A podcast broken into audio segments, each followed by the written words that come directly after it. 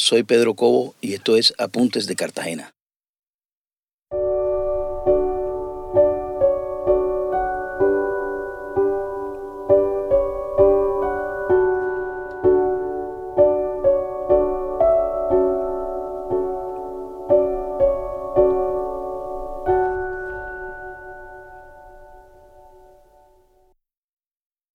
En nuestra ciudad se conocen muy bien los asaltos y sitios de Francis Drake, del almirante Vernon, de Pablo Morillo, pero poca gente ha oído hablar del asalto italiano del almirante Candiani.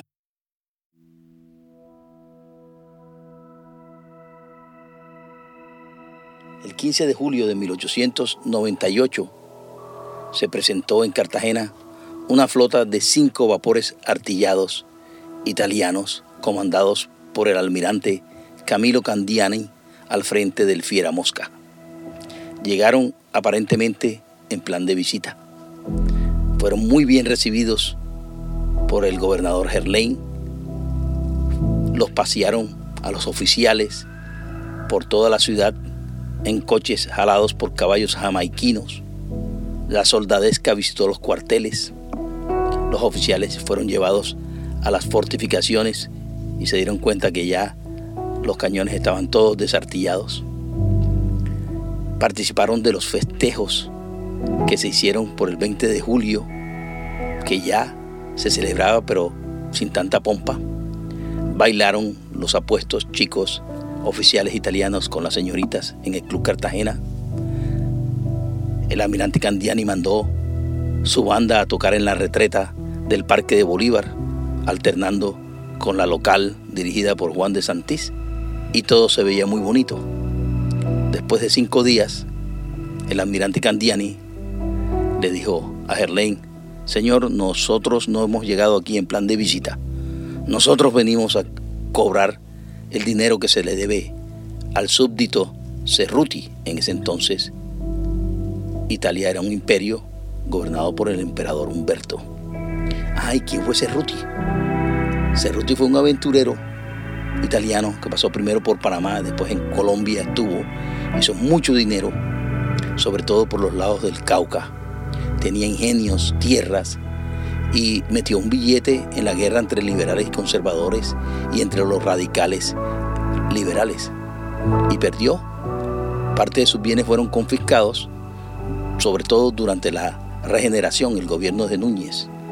Él instauró una, querella penal contra el país que fue a varias instancias y en el tercer juicio el juez que fue el presidente Cleveland de los Estados Unidos, muy sinvergüenza, fue capaz de fallar contra Colombia cuando le quedaban dos días para expirar su gobierno.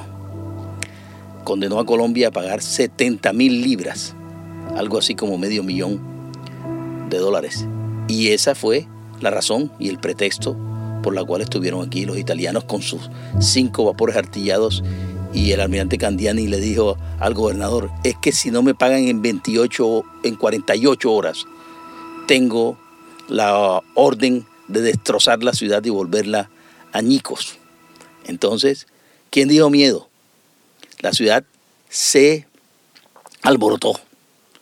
Los jóvenes se exaltaron y comenzaron a rebuscar todo lo que tenían en armas, sacaron fusiles viejos, rastrillos, machetes, eh, hubo arengas, discursos en el parque, eh, en, el, parque Bolívar, en el Camellón, en la Plaza de Independencia, y evocaban a los héroes de la patria y se fueron a las murallas del arsenal que todavía no habían destruido y desde allí dispararon con revólveres y fusiles viejos y gritaban cuanta cosa y sí, los vapores artillados se fueron, pero no para siempre de turrada. Al día siguiente aparecieron cuando amaneció. Esa noche se hizo una fiesta en la plaza de la aduana, se celebró eh, la derrota de los, de los italianos que se habían ido. Y al día siguiente, cuando amaneció, estaban los cinco vapores artillados frente al baluarte de Santo Domingo. Después fueron reforzados por dos más. Terrible, porque Gerlain mandaba telegramas al gobierno central que no le respondía. No había cómo pagar ese dinero y la ciudad estaba amenazada de ser destrozada. Aquí había mucho italiano, entre esos el prestigioso Brioschi, que tenía dos años apenas de estar aquí, y logró una entrevista con Candiani. También Mainero y Truco, que era dueño de media ciudad, mandó emisarios porque él no estaba, se encontraba afuera. Pero nada, no había forma y Candiani se, se mantenía en la posición de destrozar la ciudad. Finalmente se consiguió el dinero, pero no todo, se le pagaron 20 mil liras, que nunca se supo de dónde habían salido. Durante años se pensó que era mainero, pero en 1924 se supo que era el Banco de Colombia que le había girado al gobierno italiano. Y por eso Candiani partió, pero aún así, por no haber cobrado todo el dinero, él fue degradado. Los conflictos continuaron. Colombia rompió relaciones con Italia. Hubo nuevos juicios. A Colombia se le condenaba a pagar nuevamente, pero durante la guerra civil no hubo quien pagara. Las, las relaciones se restablecieron en 1904 Colombia por allá por 1911, 1912, pudo pagar la parte que se debía, que no era poca, con intereses y todo. Y ahí las relaciones de Italia y Colombia se hicieron todavía mejor después de un conflicto largo que duró 26 años.